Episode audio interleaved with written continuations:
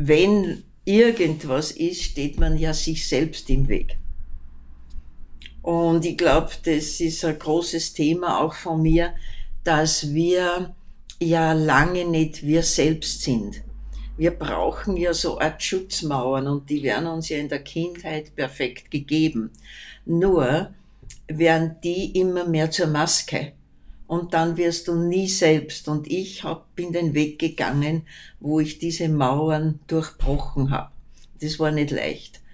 Da lagen so Brocken vor mir, so groß wie dieses Zimmer. Und da musste man einmal irgendwann ein bisschen drüber schauen.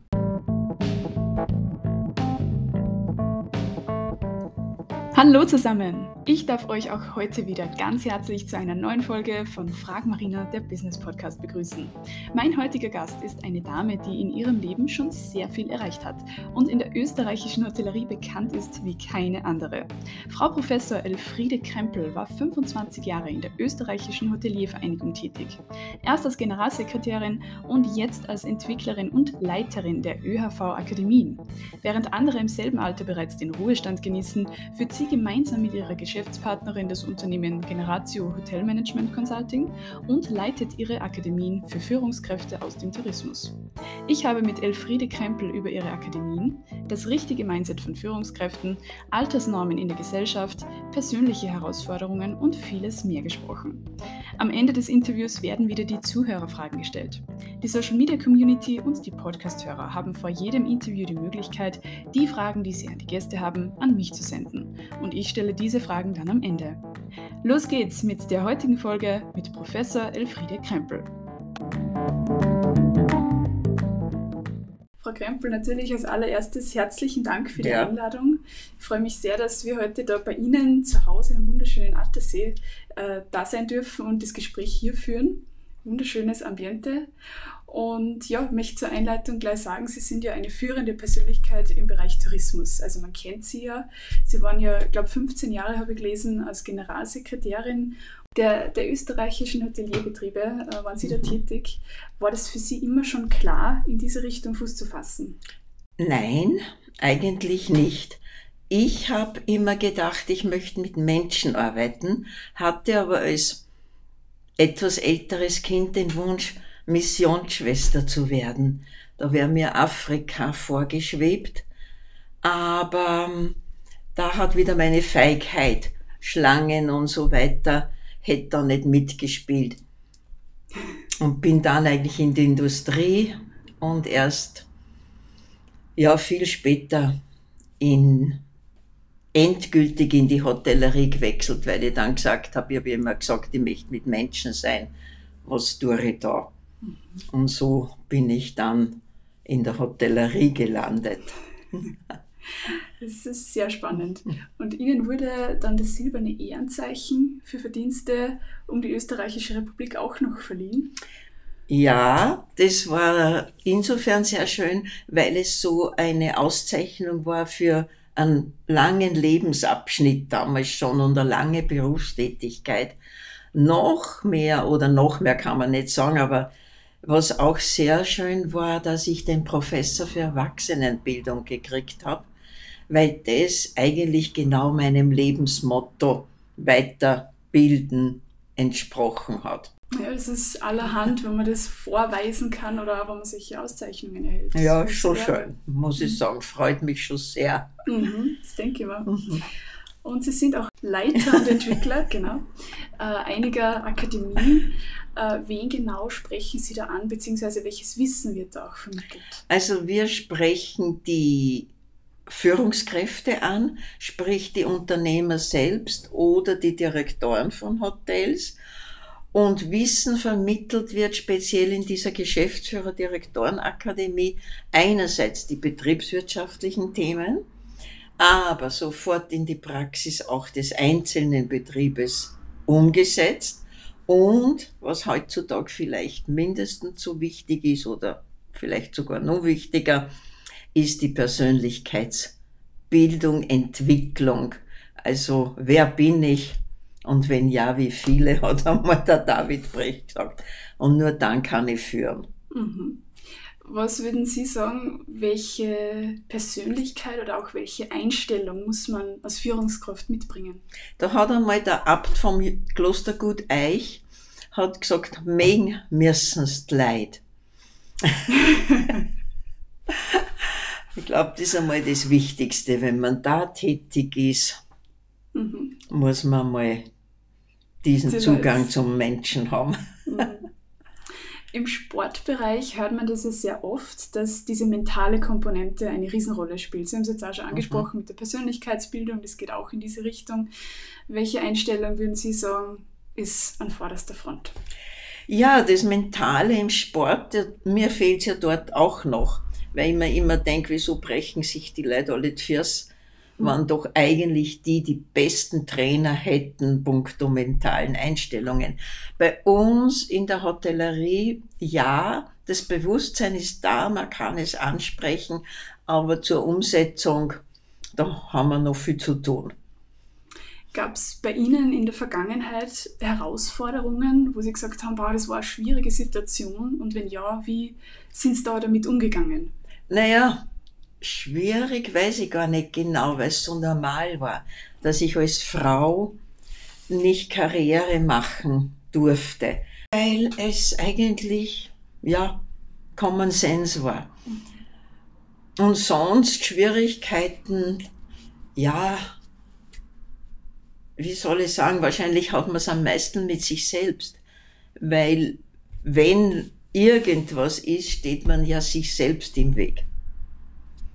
Und ich glaube, das ist ein großes Thema auch von mir, dass wir ja lange nicht wir selbst sind.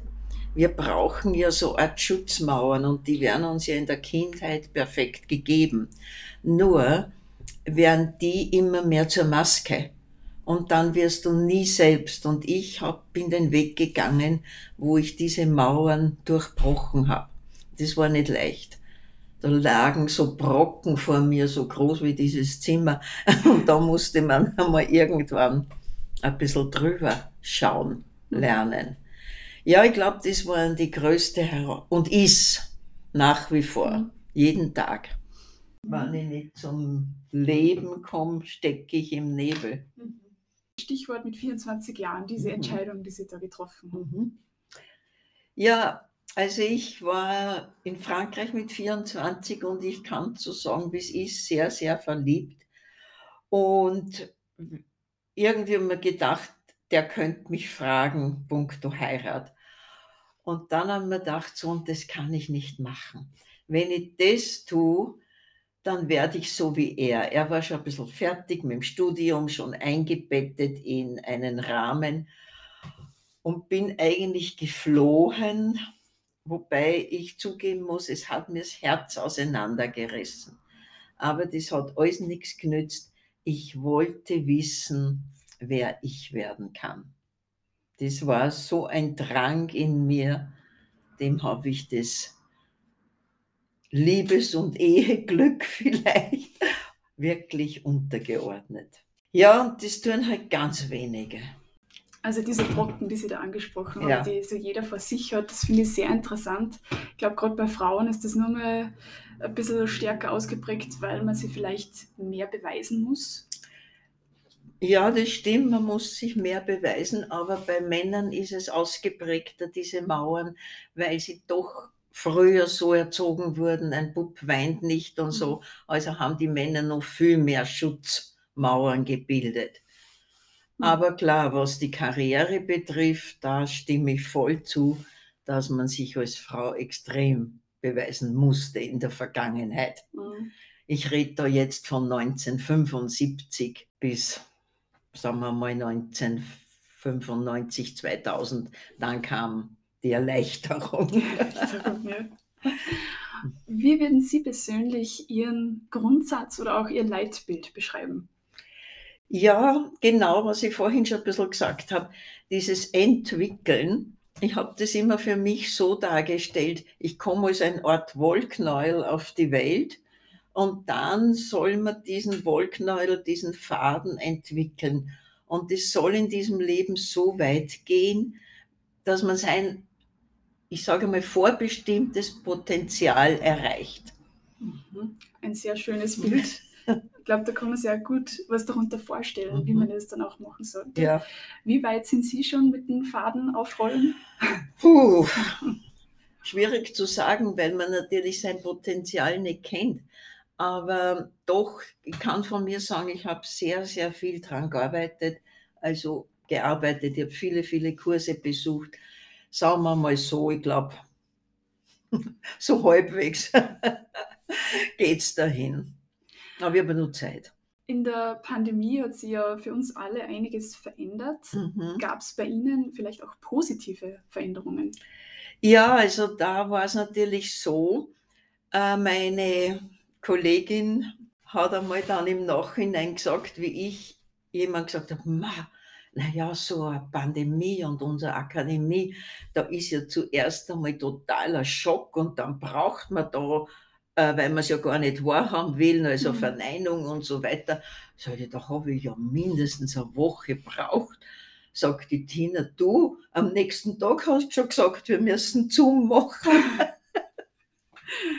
also das heißt, es ging schnell. Gleich umgestellt, gleich, gleich gehandelt. Gleich, ja. Ja, super. Ja. ja, das spricht aber auch dafür, dass Sie einfach das schon sehr gut verinnerlicht haben, einfach wie man Herausforderungen schneller bewältigen kann. Ja, ich glaube, es ist schon ein bisschen auch in die Wiege gelegt. Ich halte zwar nicht so viel von Genen, da bin ich eher mit dem Hengstschläger, der auch jetzt schon sagt, sie sind nicht so bedeutend, die Gene, aber irgendwo, ja, habe ich das. Ich, ich komme schnell ins Tun. Ja. Das ist der Punkt, glaube ich. In Ihrem Seminar vermitteln Sie unter anderem die Erfolgsgeheimnisse von Hoteliers. Wie schafft man das, dass man aus der Masse heraussticht? Ja, da gibt es ein gutes Beispiel, das ich immer erwähnt habe, also nicht von mir, sondern das war das Hotel Hochschober. Und dieser Chef dort hat meiner Meinung nach einen sehr guten Stern gehabt, wo die Zacken ziemlich gleichmäßig waren. Heißt, gute Qualität, gutes, gutes. Aber eine Zacke ist bei ihm herausgestochen und das war bei ihm Innovation. Mhm. Und so hat es der geschafft, meiner Meinung nach, wirklich herauszustechen. Mhm. Und ich glaube, das könnte sich jeder Hotelier überlegen. Ich muss vieles gut machen, sonst passt es nicht, aber eines halt besonders mhm. gut. Jetzt muss ich eine Frage stellen und ich hoffe, Sie, Sie verzeihen mir diese ja. Frage, weil nach dem Alter und so ja, fragt ja, ja. eigentlich nicht. Äh, aber mir ist das aufgefallen und finde es sehr bewundernswert, wie Sie noch so voller Tatendrang auch im Business tätig sind, wo andere jetzt schon den Ruhestand genießen. Mhm. Was halten Sie von diesen Altersnormen in der Gesellschaft? Ähm, erstens einmal finde ich, dass die Lebenserwartung gestiegen ist und das Pensionsalter nicht. Und wenn ich vorhin mein Knäuel erwähnt habe oder die Weiterbildung, dann fehlen da den Menschen jetzt fünf, sechs Jahre, wo sie einfach da, was es jetzt alles Neues gibt, noch mitnehmen könnten. Aber prinzipiell habe ich eigentlich schon, weiß ich nicht, wann ich angefangen habe, im Alter von 30 vielleicht, habe ich immer das Leben in drei Abschnitte eingeteilt. Ich habe glaubt, die wäre 90, also 0 bis 30, 30 bis 60 und 60 bis 90. Und da glaube ich, ist es einfach so, ich kann nicht, wenn ich von 0 bis 30 essen gelernt habe, gehen gelernt habe, sprechen gelernt habe, ich weiß nicht, was ich noch alles gelernt habe, von 60 bis 90 nichts tun. Mhm. Natürlich kann man viele Sachen machen, man kann Enkelkinder hüten, man kann auf die Berg rennen, aber ich finde es halt ganz wichtig, dass man nicht, dieses Wort Ruhestand ist eigentlich schon, was hat man verbieten? Achso, nicht schon wieder Verbote. Okay. Ja, aber das ist sicher, sicher ein Riesenthema, weil Sie das jetzt auch ansprechen. Ähm, ich habe ja mal vor einiger Zeit eine Arbeit äh, über ein ähnliches Thema mhm. verfasst. äh, da wo es darum gegangen ist, wo auf der Welt leben eigentlich die ältesten Menschen, mhm. warum mhm. leben die so lange, was machen die anders wie jetzt mhm. wir in der westlichen Welt. Und das ist ein kleines Dorf in Japan mhm. und dort machen sie es so, dass die bis ins hohe Alter immer irgendeinen Zweck nachgehen mhm. oder irgendeine mhm. Aufgabe, die sie ja. weiterhin ja. Äh, vollführen. Und das macht es unter anderem aus, immer wieder diesen Sinn zu haben, ja, etwas zu genau. tun, aktiv und ja. Richtig. Schönes, schönes Beispiel von Ihnen. Ja. Woher nehmen Sie Ihre Energie und Ihre Tatkraft? Ja, ich glaube auch, dass ich sie schon als Kind hatte. Da gibt es ein Erlebnis, das ich überhaupt bis heute nicht verstehe, was das war. Ich habe die ersten zwei Volksschuljahre in einer Volksschule verbracht und ab dem dritten in einer anderen. Und der erste Tag dort war, dass wir, das war in Gmunden, auf diesen Kalvarienberg gegangen sind, ganz brav und so weiter. Und ich stehe da oben, die neuen Mitschüler stehen auch da oben. Und dann sagt die Lehrerin zu mir, hast du Brüder? Und ich sag, ja, drei. Und die sagt, das merkt man. Ich war sowas von baff, habe auch nicht gefragt, hätte ich mir nicht traut, aber warum, weshalb, ich weiß es bis heute nicht, was die in mir gesehen hat, was die sagt, das merkt man. Weil ich weiß, dass ich hundertprozentig brav da gestanden bin. Keine. Ahnung. Mhm. Also das heißt, ich muss da schon immer was gehabt haben. Und zusätzlich, glaube ich, ist, was ich vorhin gesagt habe mit den Mauern und den Blockaden. Wenn man diese Mauern nicht auflöst oder die Blockaden, dann wird man so wie eine Rose, die, wie eine Knospe, die nie aufgeht. Aber ich glaube, das mit den Aufdritteln, das müssen Sie sich nochmal überlegen. Ich glaube, Sie müssen da noch dazu stückeln. Ah, der Stückel. 90 ist zu früh, das geht jetzt noch nicht. ja, ja, mir hat ja mal eine Wahrsagerin hat einmal gesagt, Sie werden sehr alt.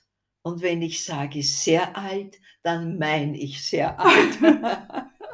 ja, schön. Ja, werden wir sehen. Man kann viel dazu beitragen, dass man auf sich achtet. Der Mensch denkt und Gott lenkt. Ne? Und ich glaube, das ist so, dass man seine Glaubenssätze und all das, was eigentlich das Fremde ist, die Maske ist, das muss man hinter sich lassen. Und dann kann die Energie, die ja überall da ist, strömen. Und mhm. das ist, ja, ich glaube, das ist der Punkt. Wenn man sich so umschaut, man merkt es eh, dass jeder irgendwo seine Rolle spielt mhm. und seine Maske aufhat. Ja. Und sicher ein Riesenthema. Da ist vielleicht eines, was da ganz wichtig ist, das, man kann es nennen, Krise der Lebensmitte. Damit haben sich ja schon viele große Geister auseinandergesetzt. Und ich glaube, das an das glaube ich so um 42 herum kommen Situationen auf den Menschen zu, wo er sich so oder so entscheiden kann. 42 oder 49. Und wenn man das beobachtet, merkt man, ob es aufgegangen ist oder eher regressiert hat in die mhm. andere Richtung. Aber sie haben eh Zeit, wie ich zuerst gesagt habe, alle miteinander bis 42. Die müssen sich nur ihr Leben anschauen, welche Situationen haben sich gehäuft. Was ist immer wieder kommen und was ist sogar um, um uh, noch stärker worden. Also zuerst haben wir einen Chef, der ist ärgerlich. Dann habe ich einen Chef, der ist zornig. Dann habe ich einen Chef, der schlagt um sich von mir aus. Also ich muss mir das anschauen. Und wenn das in meinem Leben passiert, dann weiß ich spätestens mit so der Lebensmitte, da muss ich schauen. Da muss ich sowas einmal auflösen. Ich habe gerade überlegt, was sie bei mir wiederholt hat. mal eine Liste machen. Sonst vielleicht noch zu jung dazu. ja, es macht manchmal, finde ich, so gewisse Sachen, das fällt schon auf. Fällt schon auch mhm. auf. Ja. ja. Doch, doch. Wenn man ein bisschen aufmerksam ja. ist, dann ja. fällt das schon auf.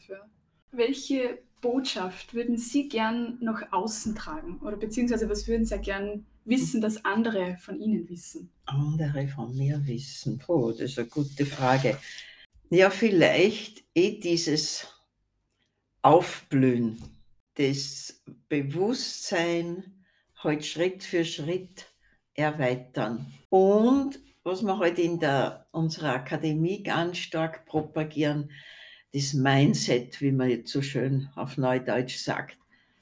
Immer offen bleiben für das, was kommen kann. Mhm. Oder da ist schon. Also nicht so von vornherein alles ablehnen, sondern mal schauen. Schauen wir mal, sagen die Wiener. Ja, schauen wir mal, genau. Es gibt mhm. ja, ich glaube in Bayern gibt es den Spruch, jetzt warten wir zuerst, dann schauen wir mal, dann ja. sehen wir schon. Also, so. Mir ist ja von einigen Bekannten zu Ohren mhm. gekommen, dass sie einen tollen Carving-Schwung fahren. Oh, Carving-Schwung, ja. schön was. Die übertreibt. Wo fahren denn Sie gern Ski? Ja, das entspricht jetzt auch wieder meinem Charakter dort, wo ich gerade bin. Das ist bei mir so eine Eigenart, wenn ich im, sagen wir mal, Schladming bin oder Zauchensee, dann sage ich, ma, ist da toll. Fahre ich Arlberg, sage ich, na, das ist super. Bin ich in, weiß ich nicht, da in Hinterstoder, sage ich, ma, cool. Also bei mir ist es eigentlich mehr die Freude am Skifahren selbst. Guter Schnee soll sein, das gebe ich zu. Ja. Und natürlich der letzte Winter, man, da braucht man nicht reden, was das für Pisten waren. da hat es passt. hat wieder andere Themen in sich gehabt. Grundsätzlich, mit welcher Art von Menschen umgeben Sie sich gern? Äh, ja, mit jenen, die auf dem Weg der Bewusstseinserweiterung sind, die auch ähm, das, das Leben selbst in die Hand nehmen. Und was ich wo ich mir wirklich schwer tue mit Menschen, die immer die Schuld im Außen suchen. Mhm. Weil das gibt es eigentlich für mich nicht. Ich habe da das Thema Resonanz sehr stark.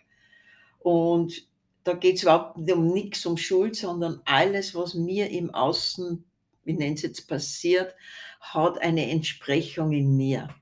Und ich muss immer nur schauen, was ist das jetzt? Wie handelt man das jetzt?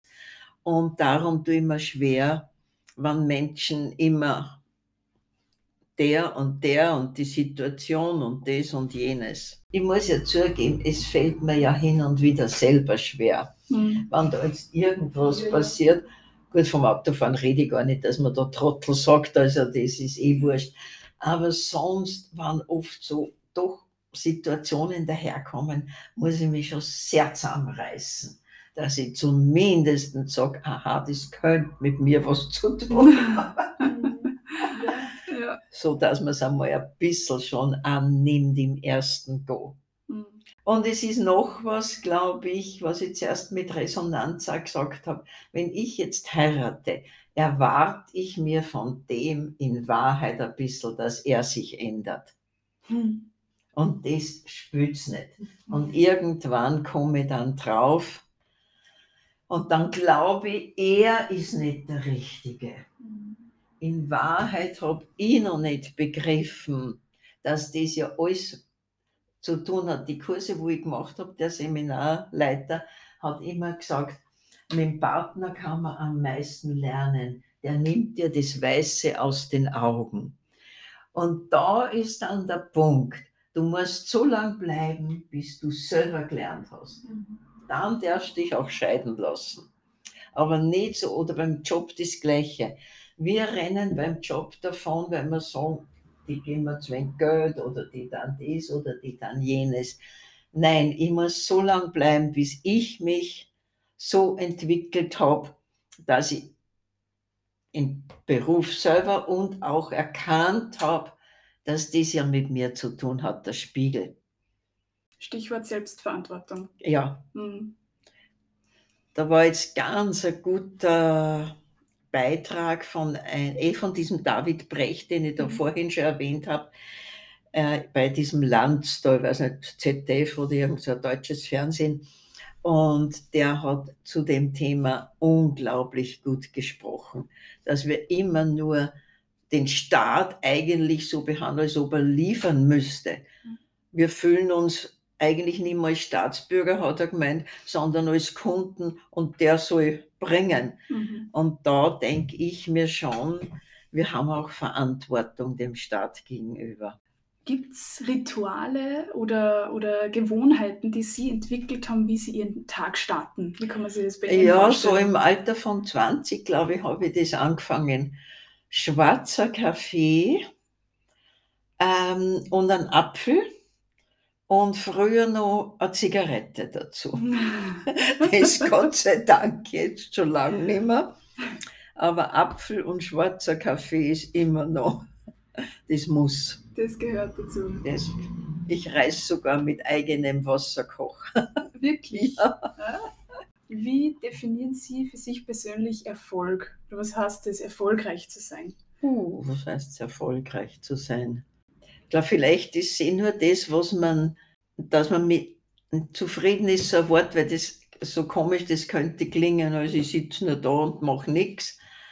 Eins sein mit dem, was man getan hat und was man tut. Und ja, ich glaube, das in sein Leben integrieren.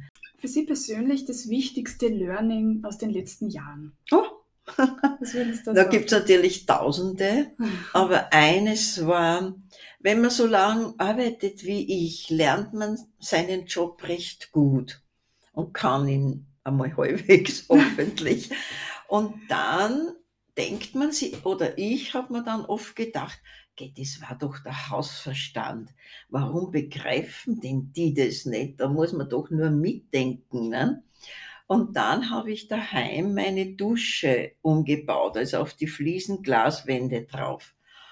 Na, das kam irgendwann, diese Wände dahergeliefert, dann steht der Glaserer da und sagt dann, ja, und wer schraubt jetzt da die Armaturen runter?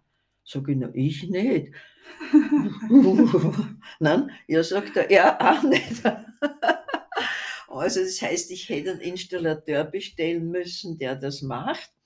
Und da ist mir wirklich so klar geworden, wie ungerecht man ist, nur weil man was schon kann, zum, das so leichtfertig vom anderen erwartet und dann stehst du selber da. Also das erzähle ich auch immer wieder. Mhm. ja, man denkt sich selbst immer, ja, das liegt eh auf der Hand. Liegt auf gell? der Hand, genau. Dabei, ja, Ist aber wirklich nicht so. nicht so. nein. Würden Sie Ihrem 20-jährigen Ich rückblickend einen bestimmten Rat noch mit auf den Weg geben? Ja, ab einem gewissen Zeitpunkt, eben was ich vorhin, glaube ich, schon gesagt habe. Ach so, nein, ist ja blöd, da geht es ja um mich, ich habe es ja getan. Ui, mir einen Rat mitgeben. Eventuell konsequenter noch weitere Ausbildungen machen, doch mit ein paar Scheinen, weil das in dieser Welt so viel zählt. Ich habe sehr viel Ausbildungen gemacht, aber alles sehr, wo ich selber mich kennengelernt habe und weniger, wie ich es anderen beibringen kann. Mhm. Aber jetzt funktioniert es auch. Ja, Also ist wurscht. Das Ergebnis zählt. genau. Und abschließend habe ich noch eine Frage, bevor wir dann zu den Zuhörerfragen kommen. Mhm. Äh, hätten Sie noch eine Botschaft jetzt für mich oder auch für unsere Zuhörer? Ein, ein Thema von mir ist auch, Energie folgt der Aufmerksamkeit. Und dort, wo ich die Aufmerksamkeit habe, das passiert. Und im Negativen und im Positiven. Ich habe da auch ein Erlebnis gehabt, da war ich bei so einem Seminar, wo man sich auch konzentrieren hätte sollen und Ruhe und zu sich finden und in sich schauen. Und da hat da unten ein Bagger gearbeitet, der da Steine zerlegt hat. Also es war schrecklich. Und ich gehe zu der Seminarleiterin und sage, hier kann man ja überhaupt nicht zu sich kommen und na, also furchtbar das Ganze. Nein. Und sie sagt, das kommt darauf an, wo du deine Aufmerksamkeit hast. Ich habe geglaubt, ich muss aus der Haus fahren, aber die Wahrheit war es. Und ich habe das dann umschalten können und dem Bagger, er war nicht mehr das. Und so geht es fast in allem, glaube ich. Wenn man sich so auf, ich will nicht sagen auf einen Misserfolg konzentriert, aber auf die Schwierigkeit konzentriert, dann wird es immer größer und immer schwieriger. Hm. Ich habe einen Spruch, der heißt ist so. Das schreibt man großes I, großes S, großes S, großes O. Mhm. Das heißt, damit kann man einmal die Situation annehmen, wie sie ist. Und wenn man es annimmt, zerbröselt es ein bisschen und man kann frei neu anfangen. Und das ist eigentlich, was ich glaube, das im Leben mir sehr geholfen hat. Dass man dann auch in der Lage ist, mal eine Lösung zu sehen. Also sofort eine Mhm. Lösung zu sehen. Mhm. Ist so. Ist so. ja? Spannender Ansatz, ja, sehr gut. Jetzt habe ich noch Zuhörerfragen für Sie. Ja, Äh, weil bei meinem Podcast ist immer so, dass auch die Zuhörer die Möglichkeit Mhm. haben, dann an meine Gäste Fragen äh, zu Okay. stellen. Und da würde ich gern mit einem Wordrap beginnen. gut. Also kurz einfach sagen, eins der zwei Dinge, die ich Ihnen jetzt sage, einfach auswählen. Stadt oder Land? Land, Meer oder See? beides. ja, das gilt auch. ja. Wie würden Sie folgenden Satz vervollständigen? Glücklich bin ich, wenn. Wenn beim Skifahren das Lächeln auf die Lippen kommt oder ins Gesicht kommt, so wie es die Marlies Schild hatte, wenn sie ihre Slaloms gefahren ist. Zuletzt laut lachen musste ich als. Als ich gestern die Geschichte erzählt habe von meinem Bruder und vom Landesrat Ackerl hier schwimmend im Attersee. Meine wahre Passion ist es. Menschen an mich zu entwickeln, mich kennenzulernen und das weiterzugeben. Diese drei Eigenschaften schätze ich an Menschen. Wendig sein, glaube ich, ist ganz ein wichtiger Punkt. Eigeninitiativ und ja, wenn jemand dankbar sein kann, Und abschließend, ich bin. niemals fertig. Frau Krempel, vielen Dank. Wir sind am Ende des Podcasts.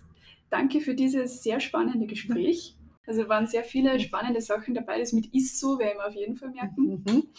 Und so herzlichen Dank für die Zeit. Gerne. Hat auch mir Spaß gemacht. Danke vielmals. Dankeschön.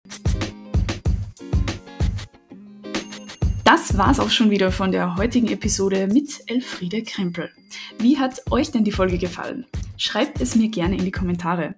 Außerdem freue ich mich natürlich, wenn ihr den Podcast abonniert und an eure Freunde weiterempfiehlt.